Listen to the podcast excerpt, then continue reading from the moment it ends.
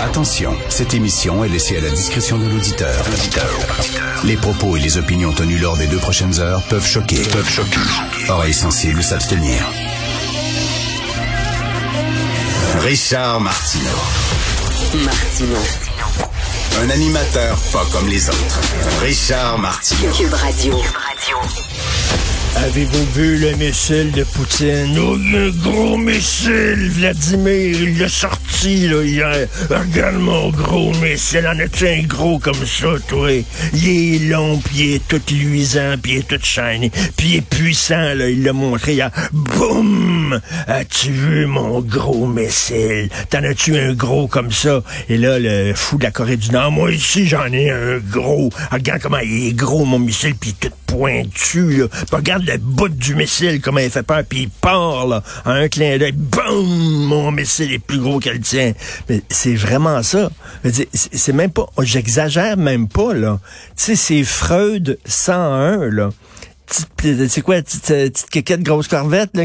C'est le gars au coin de la rue avec son, son moteur modifié qui fait...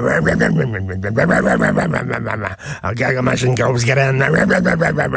Hein? Hein? T'aimerais ça en avoir grosse?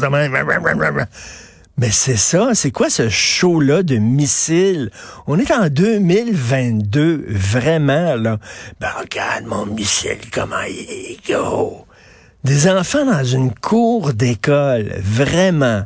Et euh, j'entendais hier euh, au débat euh, entre Marine Le Pen et Macron.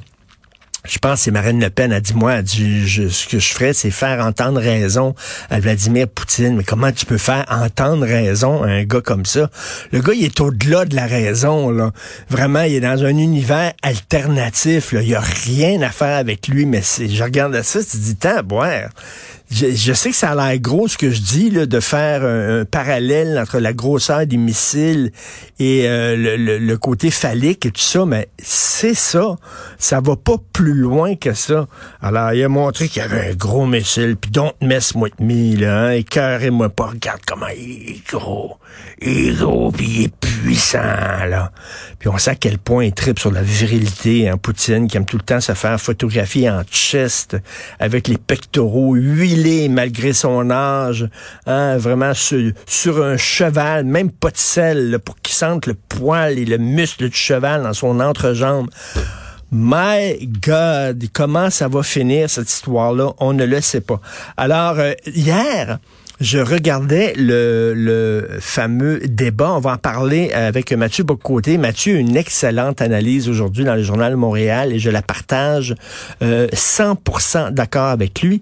Alors moi, je m'attendais hier à un débat contre entre deux idées de la France, deux conceptions de la France. hein. Souvenez-vous les les mémoires du général de Gaulle qui débutent. J'ai toujours eu une certaine idée de la France. Alors euh, Marine Le Pen elle a une certaine idée de la France et euh, Macron aussi. Et c'est absolument absolument pas pareil. Mais sauf que hier c'était vraiment un débat économique. C'était un débat, comme dit Mathieu dans sa chronique, technocratique. On parlait de pouvoir d'achat, on parlait de chômage, on parlait de, de travail, etc. Et c'était sur des chiffres et des pourcentages et des statistiques. C'était endormant, mais après 1h30, j'en pouvais plus.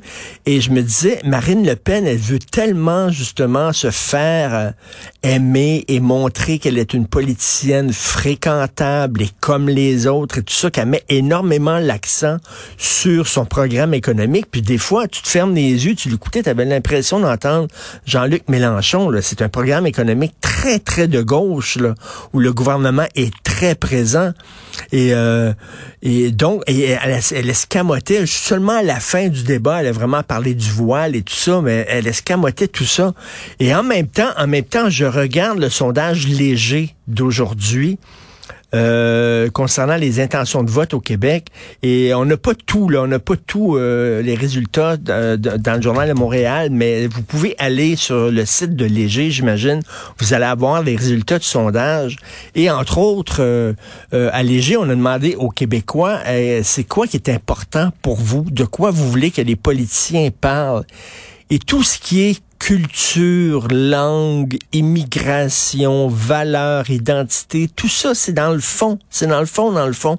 Et en haut, les gens, ce dont ils veulent entendre ces temps-ci parler, c'est de pouvoir d'achat d'inflation. Et c'était la même chose hier. Je regardais le débat en France, je me disais, OK, le débat maintenant est rendu très, très, très économique. Et voilà pourquoi Marine Le Pen, entre autres, a changé son message et elle met beaucoup l'accent sur euh, son programme économique et l'aide aux agriculteurs et l'aide aux gens qui ont de la difficulté à arriver et tout ça. Et je pense que les gens sont rendus là et ça explique aussi peut-être beaucoup des confitures, euh, entre autres du Parti québécois, qui est un parti qui mise beaucoup dans son programme, bien sûr, sur la défense de la langue et tout ça. Euh, c'est important pour les souverainistes, c'est important pour les nationalistes, mais madame et monsieur tout le monde, s'il veut entendre parler d'économie, comme disait, euh, comme on disait aux États-Unis il y a quelques années, it's the economic stupid parler d'économie et c'est ça dont les gens veulent entendre parler et euh, c'est ça reflète peut-être le succès de François Legault. Il y a rien qui colle à François Legault, il y a rien qui colle à la CAQ, c'est un énorme éléphant qui siphonne toute l'air et il n'y a plus d'air pour les autres partis, malgré tout ce qu'on a entendu sur les erreurs de la gestion de la pandémie, surtout dans les CHSLD.